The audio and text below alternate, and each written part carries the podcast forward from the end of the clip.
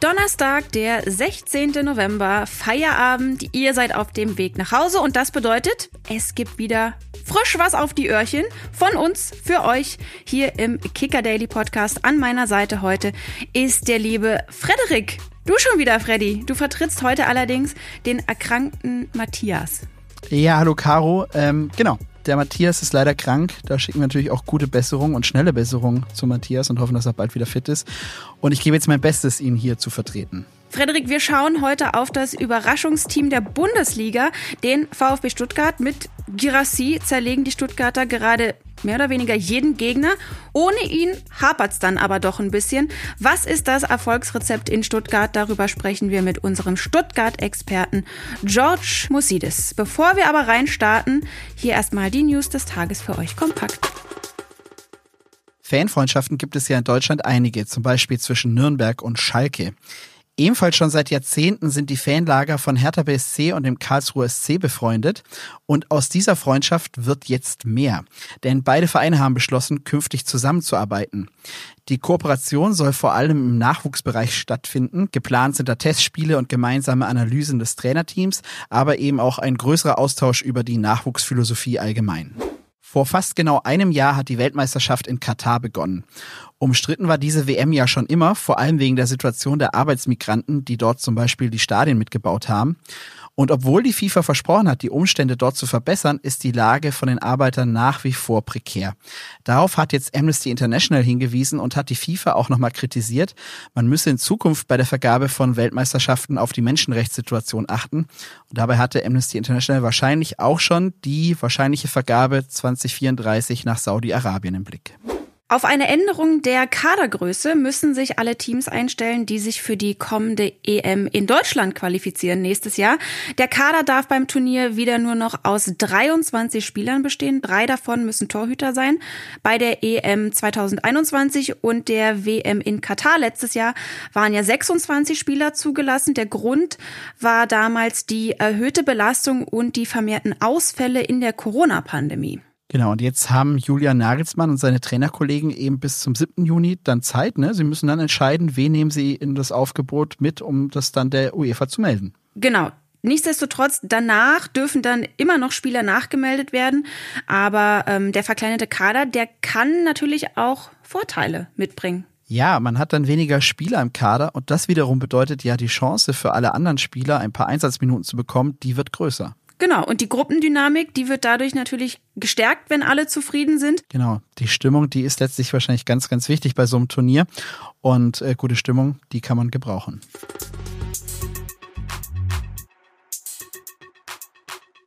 Wenn es in dieser Saison eine Überraschungsmannschaft in der Bundesliga gibt, dann ist das wahrscheinlich der VfB Stuttgart. Die Schwaben stehen nach elf Spielen auf Rang 3, haben schon acht Siege eingefahren und zuletzt sogar den BVB geschlagen. Bei uns ist jetzt VfB-Reporter George Moisides. Äh, George, du bist gerade auf dem Weg zum Testspiel des VfB gegen den ersten FC Nürnberg und musst wegen Bahnstreik zu Fuß gehen, habe ich jetzt gerade eben noch von dir gehört. Ich hoffe, äh, es ist nicht zu anstrengend, der Weg zum VfB. Nein, der Vorteil ist, ich äh, habe ja hier Familie in der Nähe und es ist so, dass äh, alle Fans, und es werden sicherlich jetzt nicht 50.000 wieder sein, aber es werden trotzdem viele sein, kommen natürlich alle mit dem Auto. Das bedeutet wiederum, dass da unten kein Parkplatz frei sein wird. Deswegen laufe ich quasi von der Familie darunter und äh, muss mich dann nicht nachher stressen mit Parkplatzsuche oder sowas umso cooler, dass du Zeit für uns noch kurz hast, bevor du dann das Spiel gegen den ersten FC Nürnberg siehst. Ähm, George, sag doch mal so in dieser Saison bisher, wie nimmst du denn eigentlich die Stimmung beim VfB wahr? Die muss doch eigentlich sehr gut sein, oder? Alle müssten doch sehr zufrieden sein. Ja, ich meine, eigentlich muss man sagen, ist ja eigentlich fast schon zu gut. Es ist ja wieder eine riesige Euphorie. Die Fans feiern ja äh, seit Wochen jede kleine, äh, wahrscheinlich und feine Chance auf einen Titel oder auf die Champions League, wovon alle reden, was ich jetzt zwar nicht glaube, aber es ist ja auch berechtigt. Da hast du absolut recht. Macht Spaß, denen zuzugucken. Was ist denn deiner Meinung nach äh, der Grund oder was sind die Gründe für diesen Stuttgarter Höhenflug in dieser Saison? Also eins ist, eins ist ganz klar, es steht halt mal wieder eine, eine Mannschaft auf dem Platz was in den letzten Jahren nicht ganz so der Fall war. Da gab es doch gewisse Grüppchen, da gab es äh, gewisse Eitelkeiten, gewisse Starallüren des einen oder anderen. Und ähm, der, der, der Kader wurde doch ein bisschen anders aufgestellt und umgebaut und jetzt ist äh, quasi im Endeffekt äh, dominiert dieses Mannschaftsdenken und das funktioniert eigentlich auch sehr gut. Das ist für mich eigentlich so der, der Hauptpunkt. Und natürlich, klar, logisch, einen Gidassi dürfen wir natürlich da nicht vergessen, wenn, wenn du einen Stürmer hast, der in neun Spielen 15 Tore macht äh, und hinten das gleiche mit Nübel, du hast einen, einen, einen sehr guten Torwart dazugeholt, der dir hinten auch mal eine Null hält, äh, dann muss man sagen, das sind so eigentlich die Hauptkriterien, warum es gut läuft. Jetzt hast du gerade den Namen Girassi genannt. Ähm, der ist ja wirklich so ein bisschen das Gesicht der bisherigen VfB-Saison. Ähm, erst hat er alles kurz und klein geschossen, war dann verletzt und prompt lief es ja dann beim VfB auch schon nicht mehr richtig rund. Jetzt ist er wieder da, hat gleich ein Tor gemacht. Ähm, ist der überhaupt zu ersetzen beim VfB momentan? Die Frage hättest du früher bei Bayern genauso stellen können, wenn Lewandowski fehlt. Also ersetzbar ist eigentlich jeder. Sie haben ja auch im Endeffekt äh, zwar die zwei Spiele in der Liga verloren, dazwischen aber im Pokal gewonnen. Also ja auch nicht so, dass sie dann quasi plötzlich hier äh, aus allen äh, Himmeln gefallen sind. Äh, aber natürlich ein Stürmer, der dir vorne die Tore garantiert, wie er es gerade tut, der, der ist immer schwer zu ersetzen.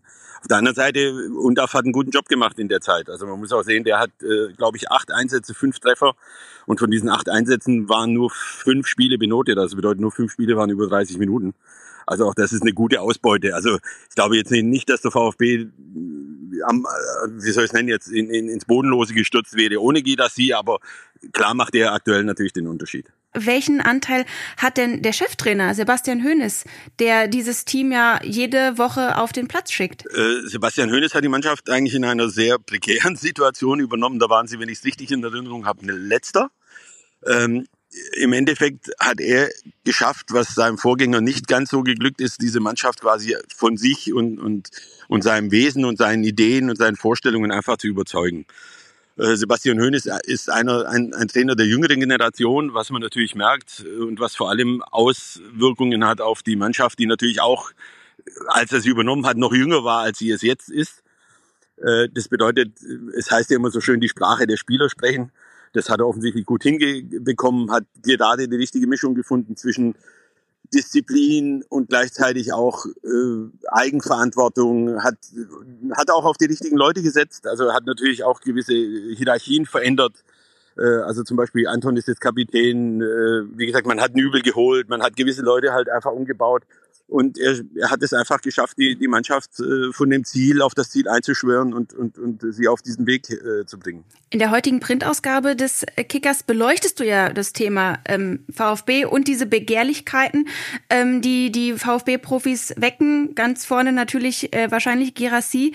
Ähm, muss der VfB denn jetzt einen Ausverkauf befürchten? Was, was, was meinst du? Also Ausverkauf ist eigentlich zu viel des Guten, aber man muss halt Folgendes sehen. Du hast jetzt einmal äh, Girassi, der quasi jetzt schon im Winter gehen kann, der, von dem man erwartet, dass er spätestens im Sommer geht. Er hat diese Ausstiegsklausel, die ominöse, die bei etwas unter 20 Millionen liegt. Dieses Risiko hast du jetzt und dieses Risiko wirst du einfach vor dir hertragen ähm, dann hast du natürlich diese ganzen Leihspieler, die im Sommer weg sein könnten. Auf der anderen Seite die, die wirklich für dich interessant sind, bei denen verfügst du über äh, Kaufoptionen. Also das bedeutet, man muss sich jetzt bei UNDAF kann man zugreifen. Ja, bei Labeling kann man zugreifen. So der einzige, der eben, wie gesagt, bei dem du nicht Zugriff hast, ist zum Beispiel im Nübel.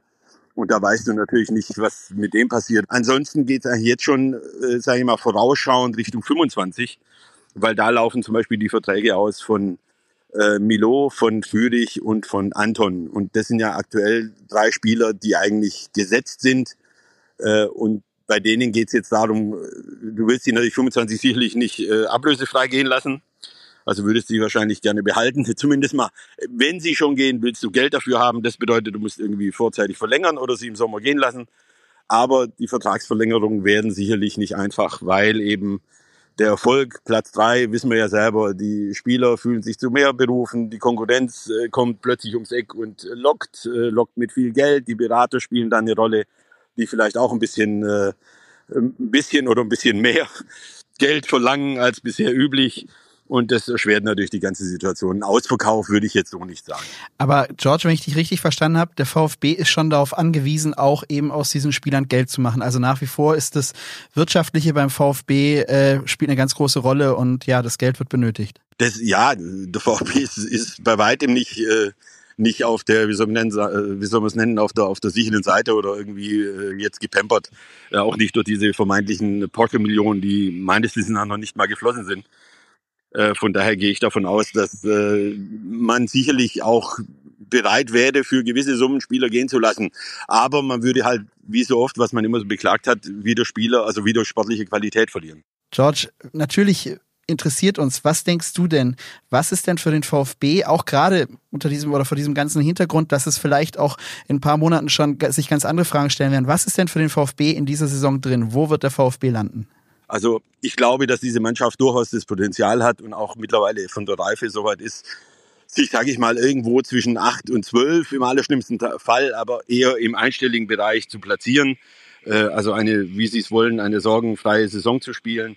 Aber jetzt für ganz oben, da fehlt mir noch ein bisschen die Fantasie, weil ich doch glaube, dass äh, über die Strecke und vor allem Beispiel, sollte wirklich Girassi im Winter weg sein, äh, wird es einfach schwierig gegen diese Mannschaften wie eben Bayern, Dortmund und wie sie alle heißen und Leipzig und so weiter die kommen jetzt noch. Da wird, es dürfte schwer werden, oben die Champions League Plätze irgendwie zu halten. Aber mit ein bisschen Glück, wer weiß, kann auch der siebte drin sein oder sowas. Dann danken wir dir mal für deine Einschätzung und dass du dir auf deinem Weg zum Testspiel die Zeit genommen hast und äh, wünschen dir jetzt viel Spaß beim Testspiel und äh, für euch, die zuhören, noch äh, der kleine Hinweis natürlich, äh, wenn ihr wissen wollt, wie es ausgegangen ist. Anstoß war um 14 Uhr zu unserem Redaktionsschluss. Dann erfahrt ihr natürlich die Ergebnisse in der der Kicker-App.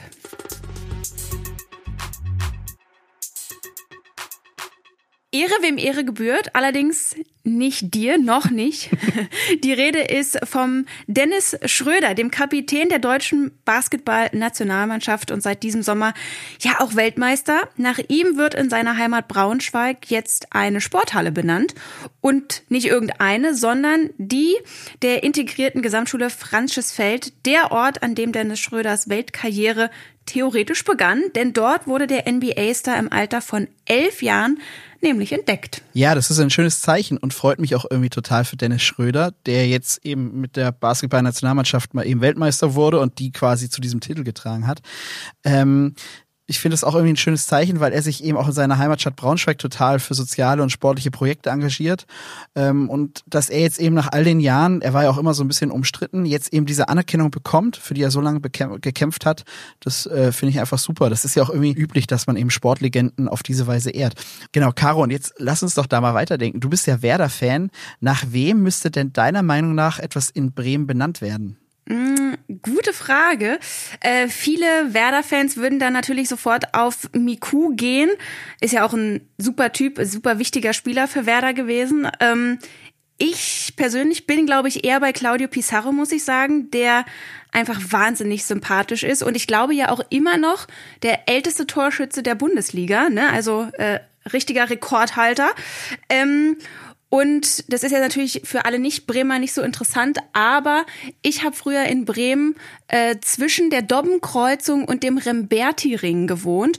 Und diese Straße, die würde ich dann vielleicht äh, nach Claudio Pizarro benennen, also die Avenida de Claudio Pizarro. Und dann könnte ich da wohnen.